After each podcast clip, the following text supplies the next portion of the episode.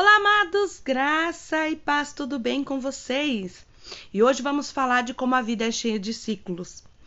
Termina-se um e logo inicia-se outro, e assim por diante. Nada nessa terra é permanente. Nem a dor, nem o medo, nem a mágoa, nem a alegria, nem a indiferença.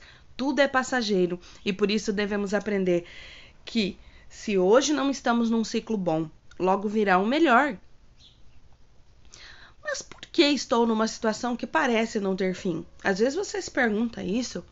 Eu acredito que um ciclo termina quando nós conseguimos aprender aquilo que Deus nos propõe, pois após aprovado, outros ciclos se iniciam e então, enquanto não aprendemos a lição da vez, um novo ciclo não pode vir.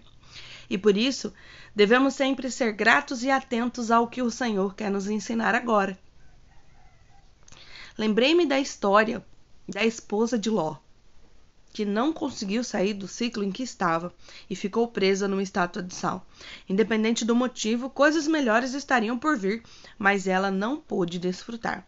Quantas vezes estamos em algo novo, mas nos apegamos ao velho e não aproveitamos essa experiência?